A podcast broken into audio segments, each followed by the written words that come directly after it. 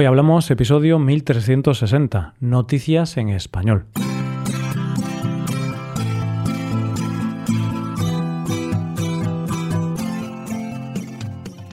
Bienvenido a Hoy Hablamos, el podcast para aprender español cada día. Si te gusta este podcast, puedes sacar más provecho de él revisando la transcripción para poder aprender palabras y expresiones nuevas. Para ver la transcripción tienes que ser suscriptor.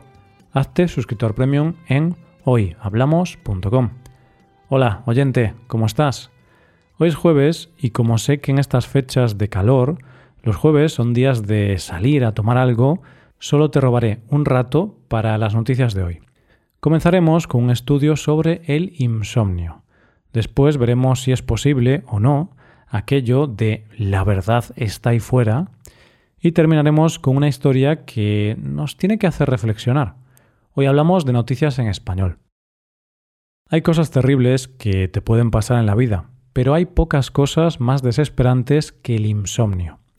Y no me refiero a no dormir bien un día o dos, me refiero a no dormir nunca y estar en la cama y que pasen las horas y tú no poder dormir. Es desesperante. De hecho, hace un tiempo hablé con una persona que está pasando por una fase de insomnio y me dijo que estaba sufriendo mucho y de las consecuencias de no dormir es de lo que vamos a hablar en nuestra primera noticia de hoy. Esta noticia habla de un estudio realizado por la Universidad de Uppsala, en Suecia, y cuyos resultados han sido publicados en la revista Nature and Science of Sleep. Esta investigación está basada en un largo proceso de observación y análisis mediante la técnica de seguimiento ocular. Es decir, que se puede saber de forma precisa lo que alguien está mirando en todo momento. Para ello reclutaron a 45 hombres y mujeres a los que sometieron a falta de sueño. Estuvieron solo una noche sin dormir y al día siguiente les dieron la posibilidad de dormir 8 horas. Después de cada una de estas noches siguieron y analizaron todos sus movimientos oculares. Seguramente te estés preguntando por qué lo de seguir sus movimientos oculares, que querían analizar o investigar. Lo que estos investigadores pretendían demostrar es cómo la pérdida aguda del sueño afecta la forma en que los humanos exploran y evalúan la idea de felicidad en rostros ajenos. Así, como dice una de las autoras del estudio, cuando no dormían, los sujetos de nuestra investigación pasaban menos tiempo fijándose en las caras. Dado que las expresiones faciales son cruciales para comprender el estado emocional de los demás, pasar menos tiempo fijándose en las caras después de una pérdida aguda del sueño puede aumentar el riesgo de que interprete el estado emocional de los demás de manera inexacta. Otro de los autores del estudio dice que lo que se saca en conclusión es que si no duermes bien, tienes impresiones más negativas de los demás. Y esto podría traer como consecuencia que tengas menos motivación para interactuar con los demás. Es decir, que afecte a la forma en que te relacionas socialmente. Este estudio es un primer paso, pero no es definitivo, ya que este estudio solo se ha hecho en una franja de edad. Esto dicen los investigadores. Nuestros participantes eran adultos jóvenes, por lo tanto, no sabemos si nuestros resultados son generalizables a otros grupos de edad. Además, aún desconocemos si se verían resultados similares en personas que sufren de pérdida crónica del sueño. Pero, aunque solo se ha hecho de jóvenes, es de suma importancia, porque nosotros, como sociedad, no le damos la suficiente importancia o no le prestamos suficiente atención a las personas que sufren una falta de sueño crónica o insomnio crónico. Esperemos que los estudios posteriores les ayuden a hacer su vida un poco más fácil. Vamos con la segunda noticia. Parece que ha llegado el momento de dar la razón a los agentes Mulder y Scully del FBI cuando decían aquello de la verdad está ahí fuera. Y no digo yo, lo han dicho los representantes del Pentágono en el Congreso de los Estados Unidos. Para conocer qué han dicho tenemos que ver la segunda noticia de hoy. Todos creemos que todos los gobiernos del mundo tienen documentos clasificados donde se deja constancia de ovnis, o de fenómenos inexplicables. Y de hecho, el gobierno de Estados Unidos, hace 50 años, puso punto final al famoso proyecto Blue Book, donde se analizaron 12.618 ovnis detectados por la Fuerza Aérea del país entre los años 1952 y 1969. Luego se supo que se había vuelto a abrir un proyecto similar en el año 2017, pero ahora, 50 años después, el subdirector de la Inteligencia Naval de Estados Unidos y el subsecretario de Defensa para Inteligencia y Seguridad de Estados Unidos han comparecido en el Congreso para hablar sobre esto. ¿Y qué han dicho? Pues que están seguros de que sus militares se han encontrado con fenómenos inexplicables, un total de unos 400. Han dicho que los avistamientos han sido frecuentes y continuos. La intención de decir esto ahora no es otra que para acabar con el estigma que tienen los militares cuando dicen que se han encontrado con algo sospechoso.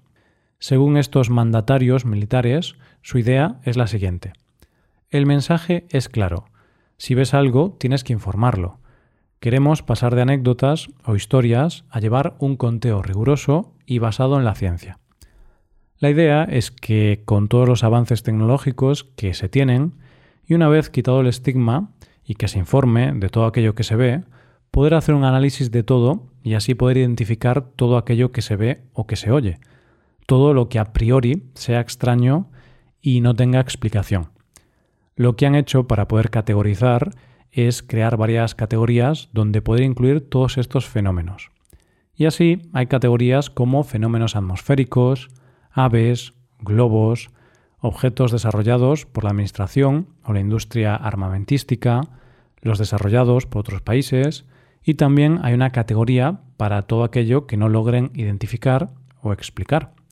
Vale, puede que no se haya esclarecido lo que hay ahí fuera, si hay algo, pero sí que deja una puerta abierta al saber que sí que se está estudiando y sí que se han visto cosas que requieren más investigación.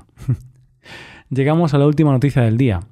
Últimamente, por lo menos en España, se está haciendo una campaña muy fuerte para intentar luchar contra la gordofobia, que es básicamente reírse o discriminar a una persona por no tener un cuerpo normativo o considerado normal.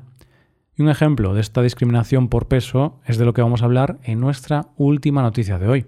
El protagonista de nuestra historia se llama Hamish Griffin y es un hombre de 51 años que vivió hasta finales de 2021 con su esposa y su hijo en Queensland, Australia. Lo cierto es que ellos allí vivían muy felices, en una comunidad muy unida, con un buen estilo de vida y con trabajos bien remunerados.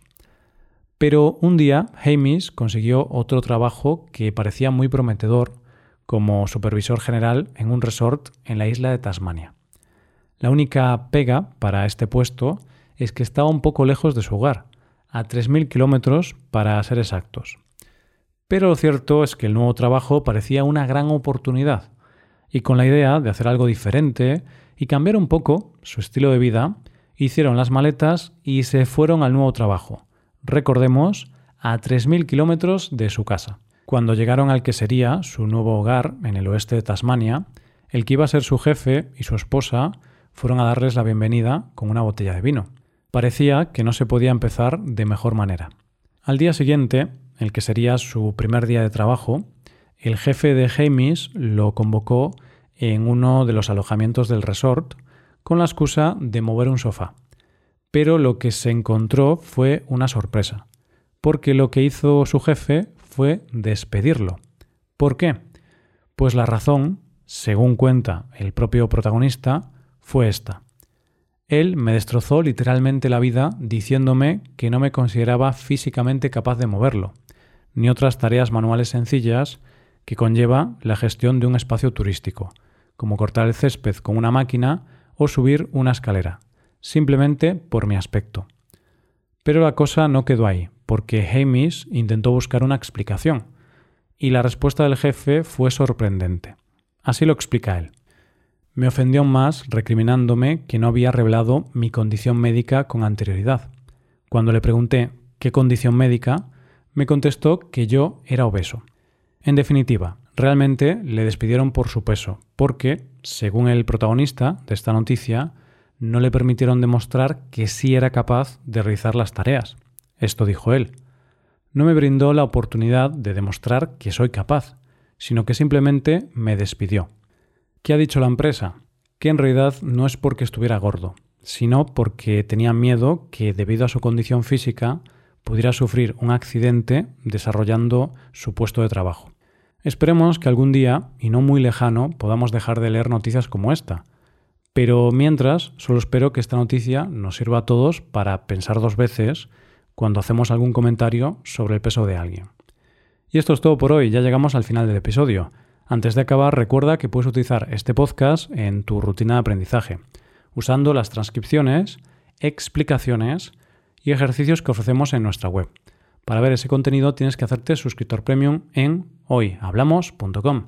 Esto es todo, mañana volvemos con dos nuevos episodios. Lo dicho, nos vemos en los episodios de mañana. Pasa un buen día. Hasta mañana.